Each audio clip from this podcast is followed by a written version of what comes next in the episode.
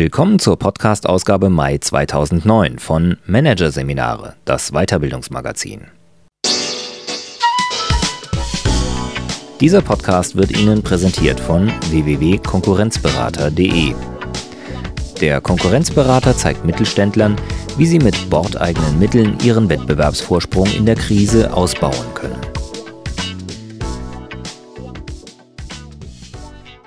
Am Ende dieser Ausgabe hören Sie noch ein paar kurze Hinweise auf weitere Podcasts aus dem aktuellen Heft. Doch zunächst Change Management. Dringender Handlungsbedarf. Von Silvia Lipkowski. Change funktioniert nur, wenn alle Betroffenen davon überzeugt sind, dass sich etwas ändern muss. Und zwar sofort. Dieses Gefühl für Dringlichkeit ist für John P. Cotter Grundvoraussetzung für erfolgreiche Veränderungsprojekte. In seinem neuesten Buch Das Prinzip Dringlichkeit erklärt er, wie sich dieses Gefühl erzeugen lässt. Managerseminare mit einer Auswahl seiner Tipps. Hier ein Kurzüberblick des Artikels. Bequeme Lorbeeren. Warum Selbstgefälligkeit gefährlich ist. Gegenmittel Dringlichkeit. Wie das drängende Gefühl Organisationen wandlungsfähig macht. Herz vor Verstand. Warum vernünftige Argumente allein keine Dringlichkeit schaffen. Vorsicht vor dem Tunnelblick. Wie es gelingt, die Realität nicht auszublenden. Dringlichkeit demonstrieren. Wie Führungskräfte mit gutem Beispiel vorangehen können. Chancen statt Schrecken. Wie sich das Gefühl für Dringlichkeit mit Hilfe einer Krise stärken lässt. Kampf den Neinsagern. Welche Strategien funktionieren und welche nicht. Dringlich bleiben. Warum Dringlichkeit Teil der Unternehmenskultur werden muss.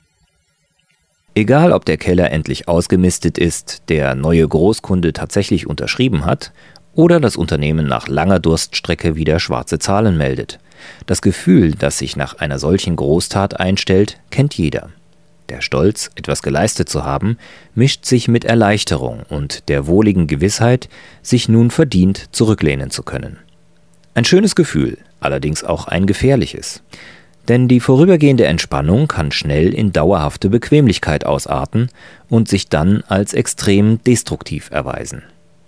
Der Harvard-Professor John P. Cotter nennt dieses Phänomen Selbstgefälligkeit und ist davon überzeugt, dass es maßlos unterschätzt wird. In unserer schnelllebigen und sich permanent verändernden Welt kann eine einlullende Zufriedenheit mit dem Status quo katastrophale Folgen haben, warnt der US-amerikanische Autor. Wo Selbstgefälligkeit herrscht, verlaufen jegliche Veränderungsinitiativen und Anpassungsprozesse im Sande, auch wenn sie von außen betrachtet noch so drängend sind. Einfach weil keiner sie für wirklich nötig hält. Es lief doch bisher immer alles super. Aus Unachtsamkeit verpassen selbstgefällige Menschen die besten Gelegenheiten und laufen blindlings in die größten Gefahren, beschreibt Kotter diese weit verbreitete Gleichgültigkeit, die sich Unternehmen heute, da sie permanent auf Wandel reagieren müssen, weniger denn je leisten können. Einen Ausweg aus diesem Dilemma der Unbeweglichkeit verspricht dem Change-Experten zufolge das Prinzip Dringlichkeit, dem er nun ein gleichnamiges Buch gewidmet hat. Nur wenn alle Beteiligten eine Veränderung als dringlich erkennen und bereit sind, sich für ihre Umsetzung zu engagieren, kann Change funktionieren, ist Kotter überzeugt. Dieses Gefühl für Dringlichkeit zu wecken ist deshalb der erste Schritt in seinem achtstufigen Modell für den erfolgreichen Wandel – und für ihn mit Abstand der wichtigste. Ich bin davon überzeugt, dass jedes Änderungsvorhaben mit dem Gefühl für Dringlichkeit steht oder fällt. Im Gegensatz zur Selbstgefälligkeit ist das Gefühl für Dringlichkeit eine äußerst positive Kraft. Wer darüber verfügt, hat einen geschärften Blick für das Wesentliche. Sein Gespür hilft ihm, Risiken und Herausforderungen rechtzeitig zu erkennen und, wenn nötig, als oberste Priorität zu behandeln.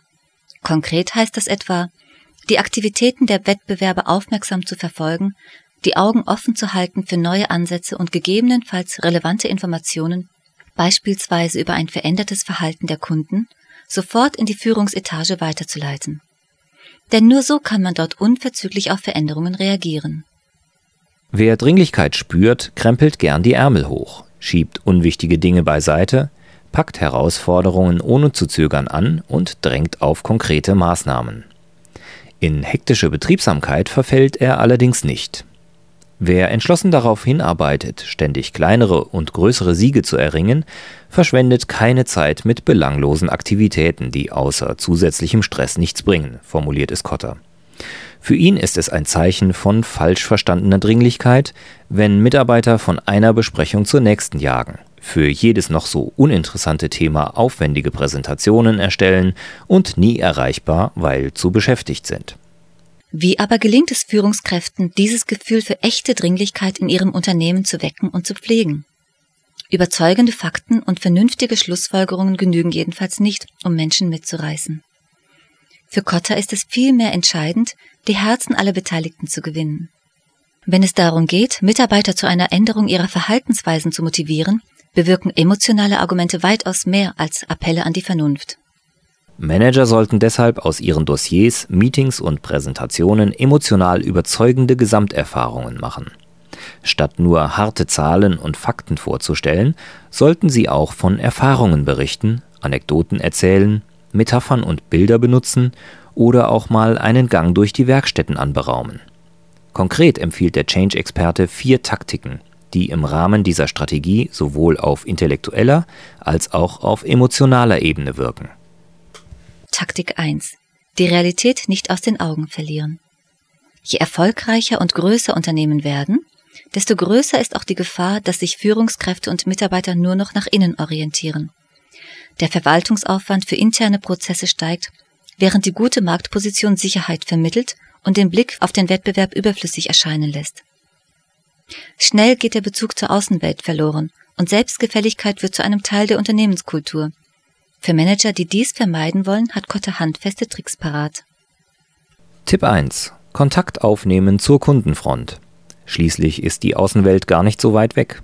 Zumindest für diejenigen Mitarbeiter, die täglich mit Kunden, Lieferanten oder Vertriebspartnern zu tun haben. Wer sollte besser als Sie wissen, wie die eigenen Produkte ankommen, welche Gerüchte es von der Konkurrenz gibt und was den Kunden tatsächlich wichtig ist? Damit diese Informationen bis ins Management dringen, muss es sich zunächst auf Augenhöhe zu den Kollegen begeben und aktiv nachfragen.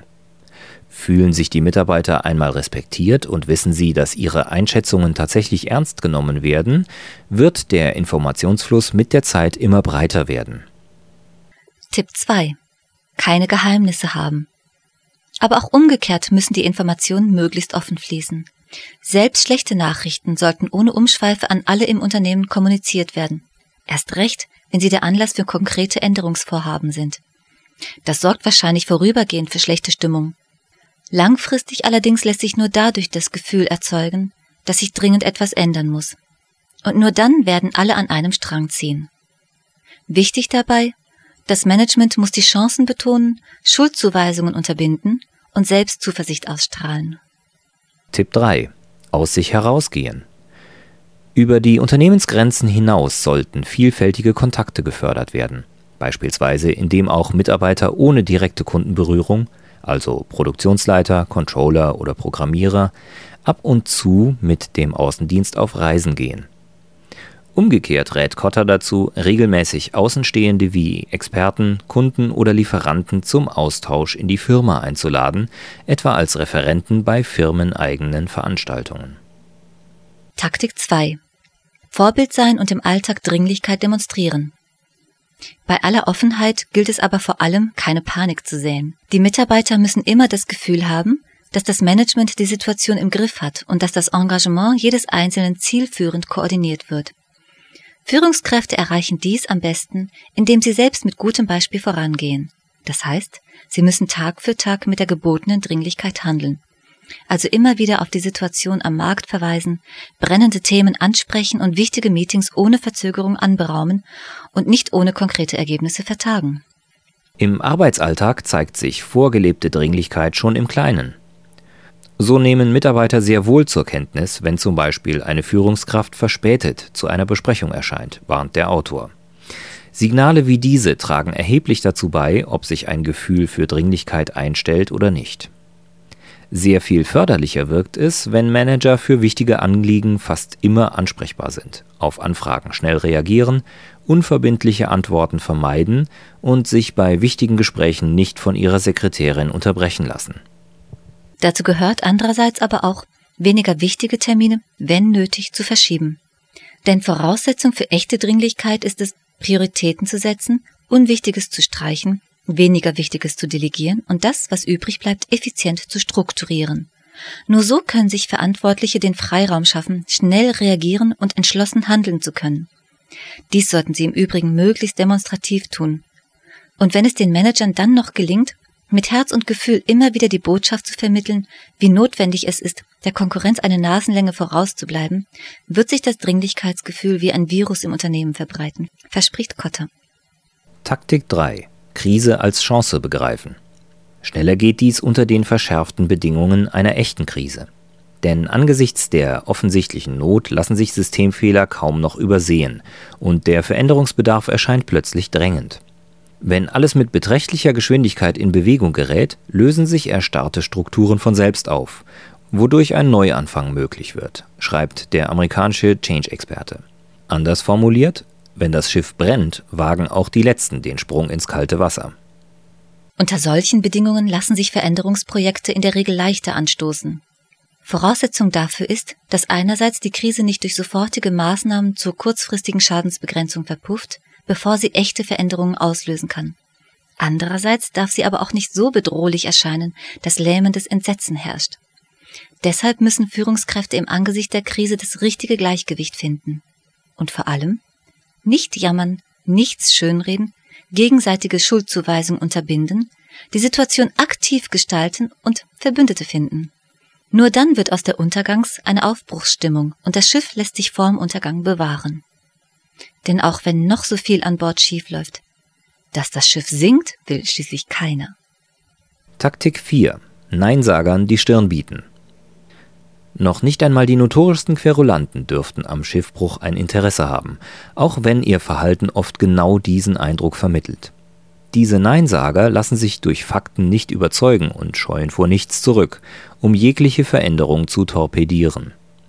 Neinsager sind echte Dringlichkeitskiller, meint Cotter, der überzeugt ist, dass diese skrupellosen No-Nos, wie er sie nennt, meist stark unterschätzt werden. Nicht zuletzt deshalb werden auch im Umgang mit ihnen häufig Fehler gemacht. Fehler 1. Change-Verantwortliche sollten vermeiden, den Neinsager mit ins Boot zu holen. Denn als Teil des Projektteams erhalten No-Nos viel zu viel Einfluss. Zu leicht kann der Neinsager Termine verschleppen, Arbeitsaufträge boykottieren und andere Teammitglieder aufwiegeln. Zudem lässt er sich nicht von seiner vorgefassten Meinung abbringen und wird Mehrheitsbeschlüsse nicht hinnehmen. Das Ergebnis? Kostbare Zeit wird vergeudet, Erforderliche Maßnahmen werden nicht schnell genug ergriffen oder nachlässig umgesetzt. Fehler 2. Nicht ratsam ist es zudem, Neinsager weitgehend auszugrenzen. Denn werden No-Nos ignoriert, laufen sie zur Höchstform auf, weiß der Autor. Sie werden nicht stillhalten, sondern hinter den Kulissen emsig Fäden ziehen, die Argumente der Change-Befürworter zerpflücken und sich Verbündete suchen. Das kann dazu führen, dass im Unternehmen ein handfester Bürgerkrieg ausbricht, der jedes Change-Projekt plötzlich völlig nebensächlich erscheinen lässt. Laut Cotter gibt es dagegen drei Ansätze, die sich im Umgang mit No-Nos bewährt haben. Erstens geschickte Ablenkungsmanöver. Die Querulanten könnten zum Beispiel in eine entfernte Außenstelle versetzt oder mit Arbeit an einem anderen Projekt überhäuft werden. Wichtig dabei ist, dass sie eine anspruchsvolle, reale Herausforderung bekommen, die ihre gesamte Energie und Zeit in Anspruch nehmen. Nur so werden sie von ihrer Sabotage ablassen. Zweitens, die Quertreiber vor die Tür setzen. Zwar ist diese radikale Lösung mit dem geringsten Aufwand verbunden, allerdings ist sie auch die unangenehmste. Eine Kündigung fällt vielen schwer.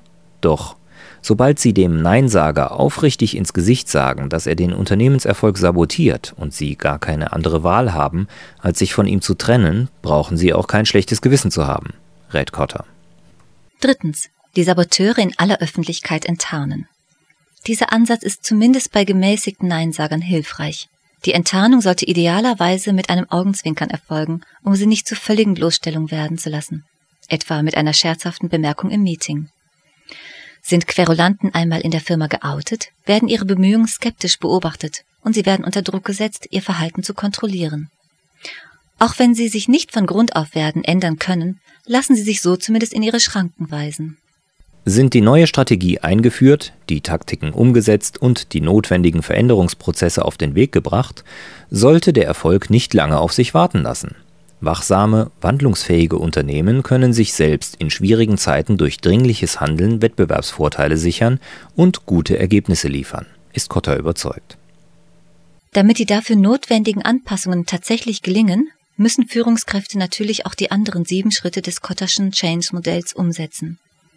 Sie müssen die richtigen Personen rekrutieren, entscheidende Vorgaben machen und für die nötigen Handlungsfreiräume sorgen. Vor allem aber müssen Sie das Gefühl für Dringlichkeit im Alltag pflegen und immer wieder neu in der Unternehmenskultur verankern. Denn es geht schneller verloren, als man glaubt. Dringliches Handeln zieht Erfolg und Erfolg zieht Selbstgefälligkeit nach sich, schreibt Kotter.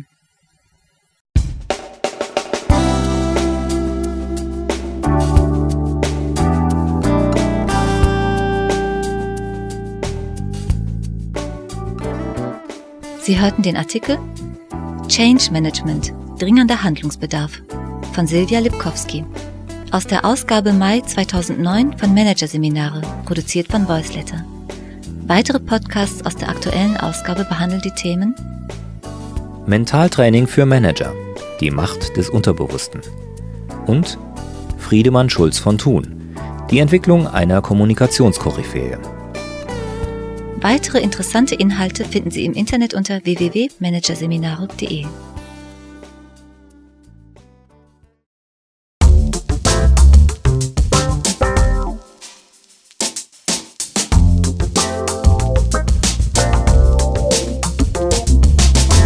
Das war der Podcast von Managerseminare, das Weiterbildungsmagazin, Ausgabe Mai 2009. Dieser Podcast wird Ihnen präsentiert von www.konkurrenzberater.de. Konkurrenzanalyse als Navigationssystem für den Mittelstand. Übrigens, mit unserem neuen Beratungskonzept entwickeln wir für Sie innerhalb von 24 Stunden einen strukturierten Einstieg in eine professionelle und systematische Markt- und Wettbewerbsbeobachtung. Weitere Informationen finden Sie unter www.konkurrenzberater.de.